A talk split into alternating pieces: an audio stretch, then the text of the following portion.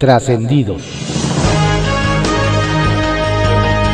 Continuamos con la audiosíntesis informativa de Adrián Ojeda Román, correspondiente a hoy, miércoles 24 de marzo de 2021. Vamos con algunos trascendidos que se publican en periódicos de circulación nacional. Templo Mayor, por Fray Bartolomé, que se publica en el periódico Reforma. De izquierda o derecha, le ha dado más facultades civiles al ejército que Augusto Pinochet en Chile. Su frase de que la familia es la principal institución de protección social hubiera despertado los aplausos de Margaret Thatcher. Le hizo más recortes a la estructura del Estado que Carlos Salinas de Gortari. En temas ambientales, el republicano más conservador de los Estados Unidos suscribiría su enamoramiento con los combustibles fósiles. Con los derechos de las mujeres tiene las posiciones más progresistas del siglo XIX. ¿Qué debe hacer la izquierda mexicana ante el gobierno de Andrés Manuel López Obrador? Seguir luchando para ver si algún día llega al poder. A propósito de regímenes democráticos, resulta curioso, por decirlo menos, que al gran acuerdo por la democracia, el presidente haya invitado a todos, hasta al fiscal, pero no a los consejeros del INE. También estuvieron ausentes Enrique Alfaro de Jalisco, Quirino Ordaz de Sinaloa y una pizca de congruencia. Es curioso. Según la versión edulcorada de Marcelo Ebrard, su reunión con Roberta Jacobson fue miel sobre hojuelas y acordaron amistosamente trabajar de manera conjunta, bla, bla, bla, para detener la migración desde Centroamérica. Pero, ¿Qué no fue eso exactamente lo que se hizo con la administración de Donald Trump? La pregunta viene al caso porque resultaría sumamente extraño que la enviada de Joe Biden hubiera viajado hasta la Ciudad de México, no más para acordar que las cosas sigan siendo como hasta ahora. Es decir, que el gobierno de la 4T mantendrá su papel de Border Patrol, pero desde el Suchiate. Y si no lo creen, Pregúntenles a los más de 8.000 efectivos militares que fueron desplegados en ambas fronteras, pero sobre todo en la frontera sur, para tratar de detener la oleada de gente que cree que porque ya se fue Trump, México dejaría de pagar por el muro.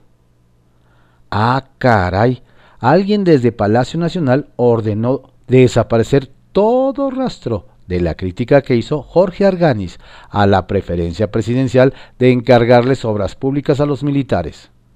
No está claro si se trata de un acto de censura contra el titular de la SCT o si solamente le están corrigiendo los planos para que se mantenga derechita su obediencia.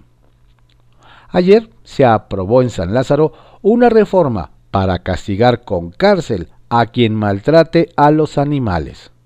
Así que ya podrán estar tranquilos el toro salgado macedonio, el perseguido cabeza de vaca, los osos presidenciales y los borregos de Ricardo Monreal. Ah, claro, y los chapulines electorales. Circuito Interior, que se publica en el periódico Reforma.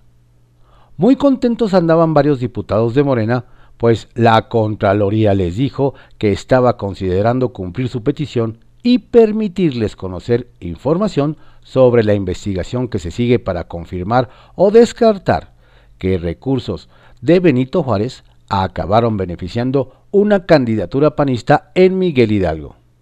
Eso sí, les hicieron dos precisiones, que solo les compartirían aquello que no ponga en riesgo la investigación y que en caso de que alguien de otro partido pida lo mismo respecto a procesos abiertos contra cuatro transformistas, también le darán acceso. Y casualmente, esto último les borró la sonrisa. Que ya olvidaron que en cuestión de beneficios y más en época electoral, si no hay para todos, ¿hay patadas? Hasta donde se quedaron quienes echaron un ojo al programa, la jefa de gobierno podría pedalearle un tramo del carril trolebici de Venustiano Carranza. Será una buena foto, pero con los ánimos de la comunidad ciclista tan crispados, tal vez no es el mejor momento para tomarla. Bajo reserva, que se publica en el periódico El Universal. La visión de la 4T sobre la democracia. Para algunos, nos dicen, resulta muy interesante la forma en que la autollamada Cuarta Transformación entiende lo que significa un acuerdo nacional por la democracia, cuyo fin es que no haya intervención del gobierno federal y los gobiernos estatales en el proceso electoral. Primer detalle que a un acuerdo político se han convocado los altos mandos de las Fuerzas Armadas y la Secretaría de Seguridad. Segundo, que no, se haya, que no haya sido convocado el árbitro electoral, en este caso el Instituto Nacional Electoral. Tercero, que normalmente para firmar un acuerdo debe haber una negociación previa y muchos de los gobernadores aseguran que no fueron consultados. Y cuarto, que la intervención de los gobiernos en un proceso electoral es un delito, por lo que firmar un acuerdo de que no cometerán un delito resulta por lo menos ocioso, si no es que hasta cínico. Algunos de los asistentes dijeron que era muy difícil decir no a la convocatoria, en especial en estos tiempos en que es peligroso ser un gobernador que no goce de las simpatías de Palacio Nacional. El secretario de Comunicaciones en ruta de salida.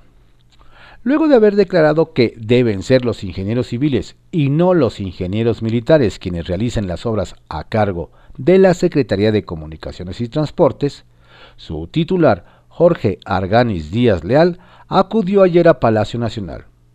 No crea que don Jorge fue a aclarar sus señalamientos en favor de los civiles sobre las Fuerzas Armadas, nos dicen, sino a una reunión de trabajo donde se dio seguimiento a los proyectos de infraestructura del gobierno de Andrés Manuel López Obrador, quien por cierto no pierde oportunidad en presumir la calidad, rapidez y austeridad con la que los ingenieros militares construyen las obras emblemáticas de su gobierno. Nos dicen que aunque las declaraciones de don Jorge no fueron bien vistas en Palacio Nacional, su salida del cargo ya estaba decidida desde antes de los comentarios acerca de las Fuerzas Armadas. En los próximos meses nos adelantan un relevo de Arganis, llegará a la SCT. El desolador panorama de la migración hacia Estados Unidos. Nada sencillo se ve el problema migratorio que México y Estados Unidos están enfrentando. El drama agudizó por la pandemia. Tiene tintes desoladores. Ayer, durante la reunión bilateral entre México y Estados Unidos, una invitada que puso en blanco y negro la gravedad del fenómeno migratorio de Centroamérica fue la secretaria ejecutiva de la Comisión Económica para América Latina y el Caribe, Alicia Bárcena quien presentó a las delegaciones de ambos países datos sobre la dura crisis económica y sanitaria que viven las naciones centroamericanas. Mencionó, nos dicen, casos como el de Honduras, a donde no ha llegado una sola vacuna. La delegación estadounidense encabezada por la embajadora Roberta Jacobson, asistente especial del presidente Joe Biden y coordinadora para la frontera sur, tuvo tres encuentros con autoridades mexicanas. El tema, nos hacen ver, no es nada sencillo para ninguno de los dos países. El Caballito, que se publica en el periódico El Universal. La inseguridad en el año del encierro. El Observatorio Nacional Ciudadano dará a conocer los resultados de la encuesta de victimización en alcaldías de la Ciudad de México durante el año del encierro por la pandemia. Algunos datos relevantes son que en 53.8% de los hogares en la capital, alguno de sus integrantes fue víctima de un delito. Nos revelan que se cometieron 37.614 delitos por cada 100.000 habitantes, aunque existe una cifra negra de 92%. Pese al confinamiento, 88.9% de los encuestados dijo sentirse inseguro.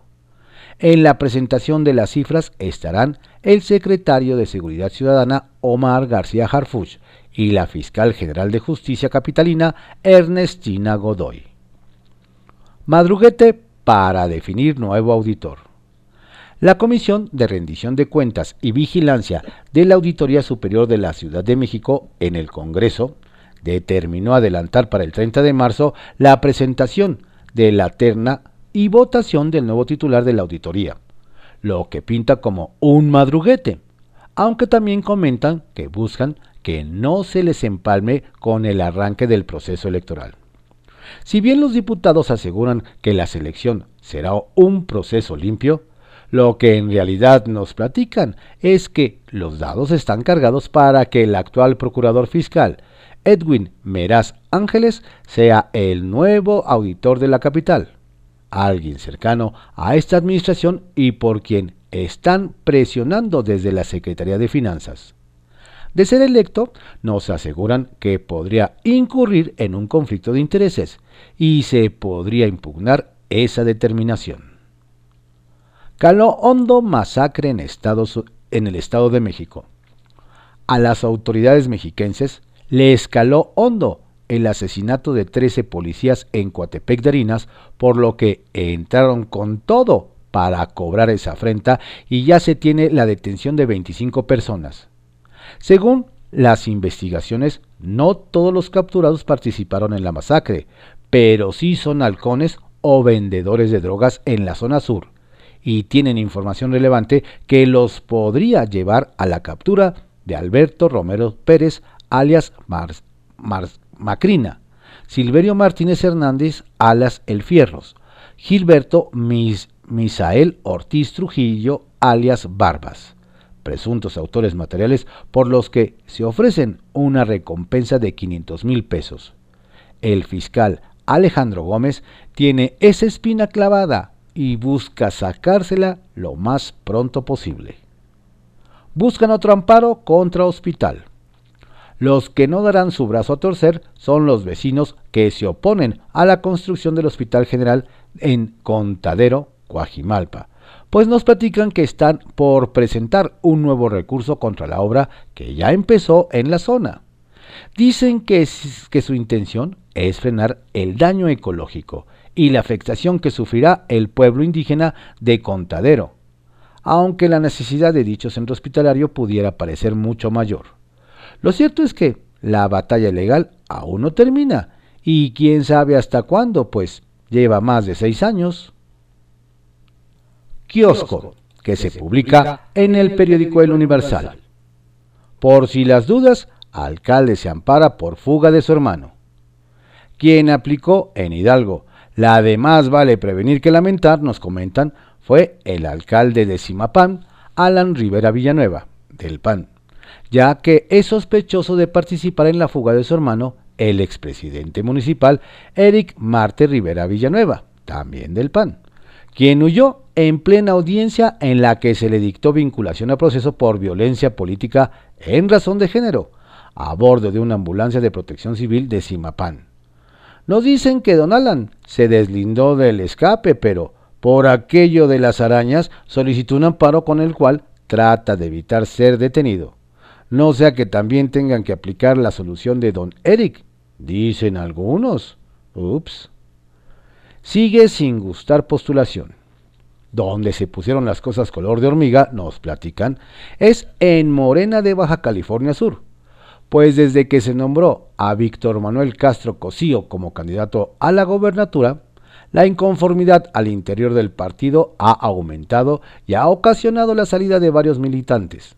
Nos indican que algunos en redes sociales refirieron el accidentado paso de don Víctor como legislador, mientras que otros recordaron que a inicios de este año la exalcaldesa de Los Cabos, Armida Castro Guzmán lo acusó de misógino y hasta lo demandó por violencia política de género.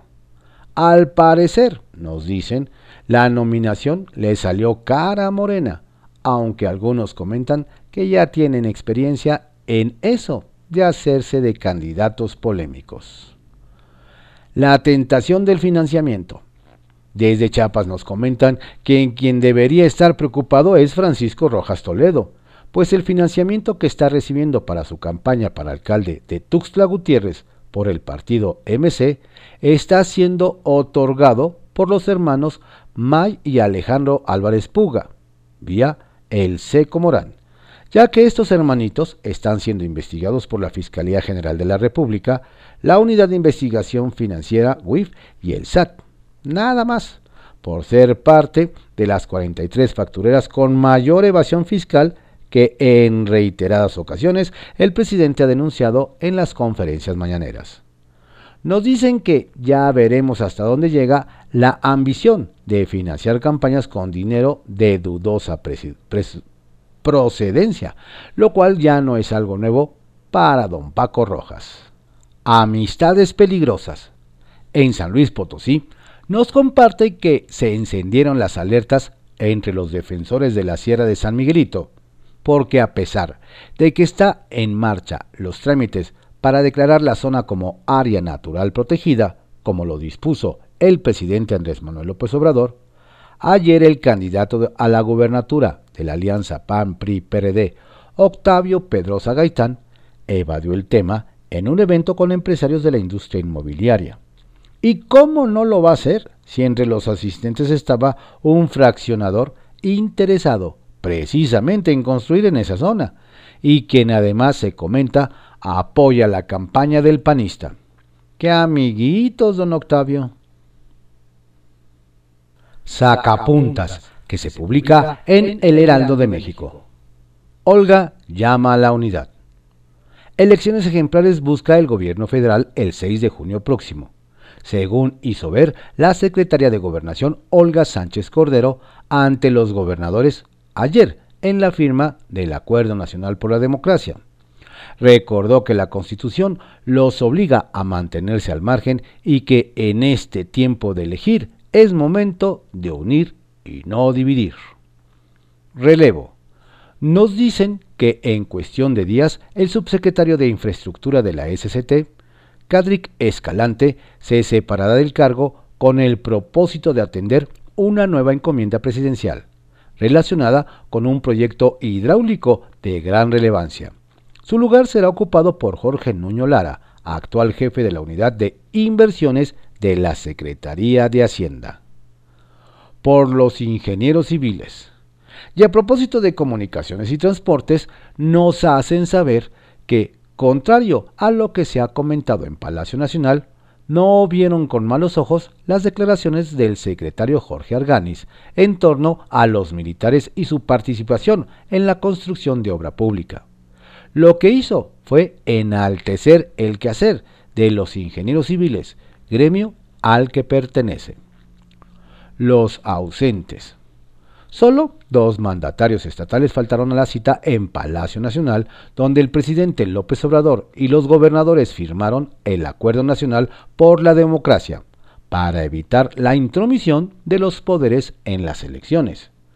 El jalisciense Enrique Alfaro y el sinaloense Quirino Ordaz no llegaron, pero nos dicen eso no significa que no suscriban el pacto.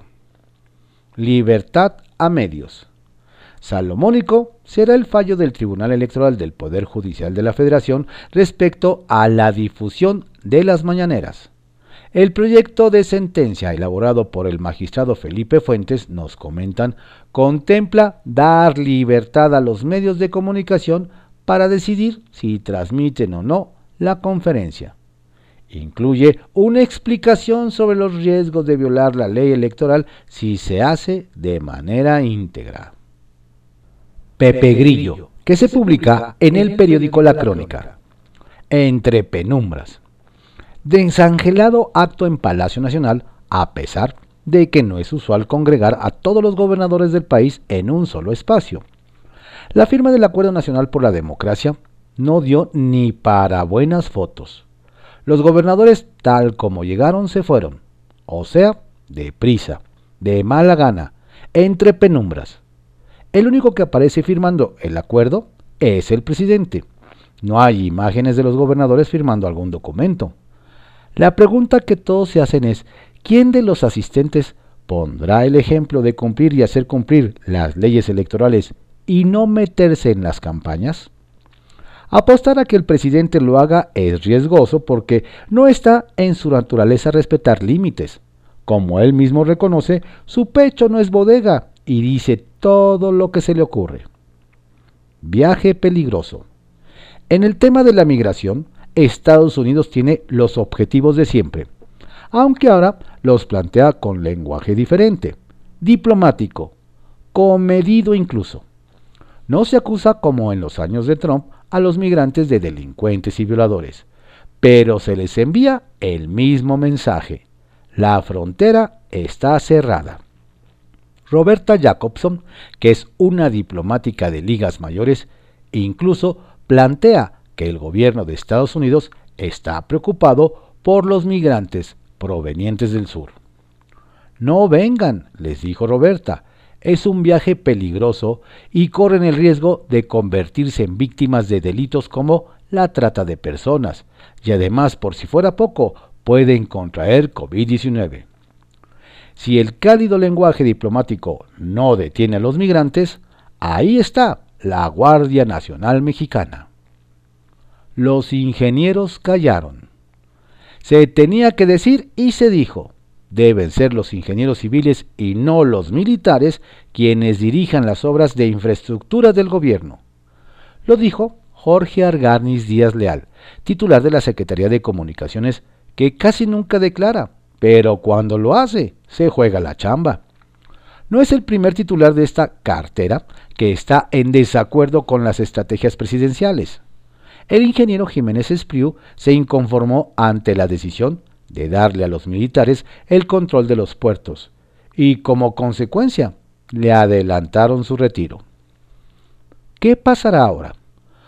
Puede no ocurrir nada, que los ingenieros civiles vean desde la barrera cómo los militares construyen y el secretario Arganis, que trabajó largos años en Ingenieros Civiles Asociados, ICA, de seguro volverá a guardar un largo silencio. Tianguis Turístico Virtual. Arrancó con buenos augurios el segundo Tianguis Turístico Virtual, la opción ideal por la Sectur, para no dejar un vacío ante la imposibilidad de realizar el tradicional Tianguis presencial por, por acecho del COVID-19. Las herramientas digitales llegaron para quedarse en la industria del viaje y por eso el Tianguis virtual cuyo estado anfitrión es Sinaloa, pudo sumar 1.679 compradores y agendar más de 16.000 citas de negocios. La idea es que a través de esta estrategia de promoción se contribuya a la recuperación de la industria turística luego del año más difícil de su historia y cuya recuperación, que va para largo, apenas inicia. Trascendió que se publica en el periódico Milenio. Trascendió que los consejeros electorales Lorenzo Córdoba y Ciro Murayama sufrirán hoy un molesto zumbar de oídos, pero no por cuestión de otitis, sino porque el Pleno de la Cámara de Diputados debatirá sobre el acuerdo del INE para evitar la sobrerepresentación de alguna fuerza política y los legisladores de la 4T tronarán contra ellos desde la tribuna y previsiblemente pedirán una vez más su renuncia.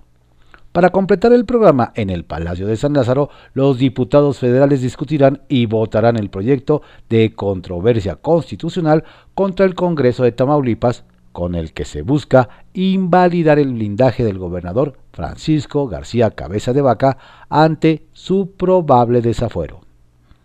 Trascendió que, por cierto, el INE y no Enrique Alfaro fue el gran ausente ayer en Palacio Nacional, en la firma del Acuerdo Nacional por la Democracia, pues será el árbitro de la contienda más compleja de la historia, además de que la propuesta de que nadie meta las manos en la elección perdió cierta fuerza, pues si bien los gobernadores convalidaron la iniciativa con su presencia, algunos recularon después como la Alianza Federalista cuyos integrantes avalaron el fondo de la iniciativa, pero aclararon que no firmaron.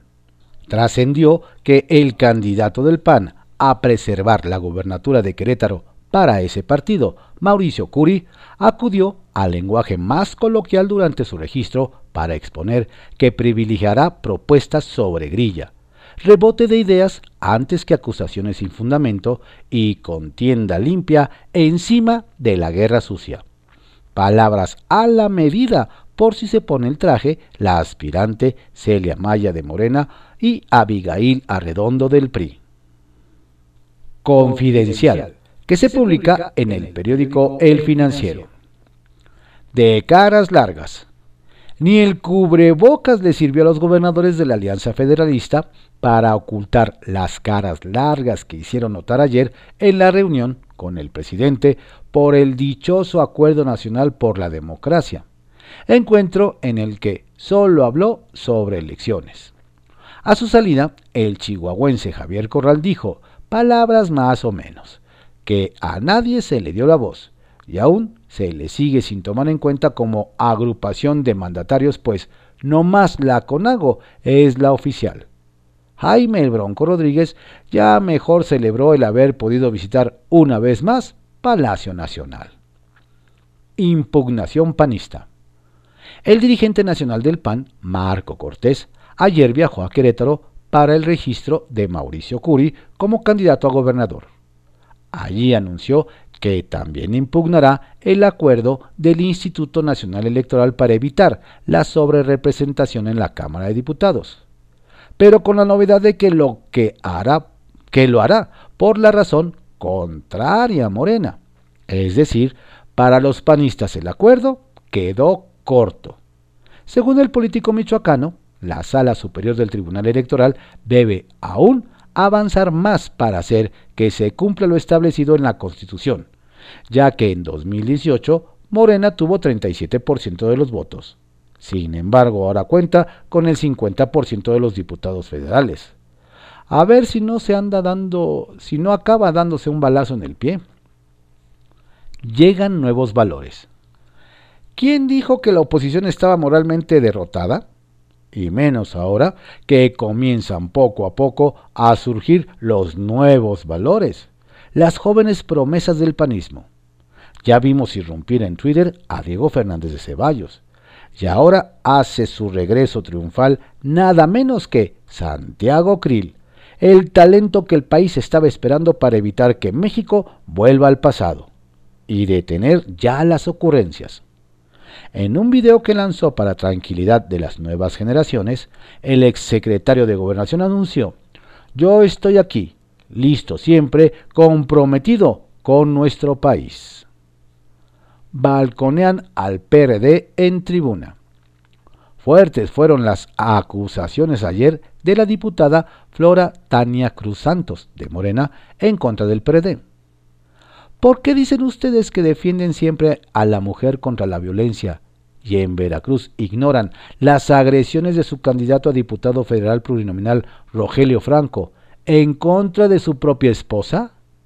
Recriminó en el Pleno de San Lázaro a la líder perredista Verónica Juárez. Ella a su vez reclamó represión y persecución política contra Franco en el Estado. El escándalo de las vacunas fake. Vaya escándalo que se ha armado con las vacunas falsas decomisadas en Campeche. Resulta que con esas dosis apócrifas del Sputnik 5 se habían vacunado a cerca de mil personas en ese estado. La delegada federal de Bienestar, Katia Meave, aseguró que las vacunas incautadas no fueron sustraídas de los almacenes del gobierno federal. Es más, que en Campeche ni siquiera se está aplicando el fármaco ruso, sino los de otros laboratorios y que la Fiscalía General de la República indaga su procedencia. Por su parte, el Ministerio de Salud de Rusia también anunció que alista una investigación. Cohecho o falsa acusación. El 18 de marzo, personal de la Fiscalía Capitalina detuvo a uno de los suyos, César Peña Bautista, agente del Ministerio Público responsable de agencia en Iztapalapa, bajo sospecha que estaba siendo corrompido por un abogado, quien le había ofrecido 11 mil pesos a cambio de la ilegal libertad a un detenido. Ayer apareció un video del momento de la captura del agente y del abogado Miguel Ángel Álvarez López, ambos actualmente presos. Según personal de la Fiscalía, no se observa flagrancia y todo apunta a una sospecha infundada. ¿O será que se trata de una imprudencia, de una imprudente acción de los policías que llegaron antes que se consumara el hecho? ¿Fue cohecho o falsa acusación? Pronto lo sabremos.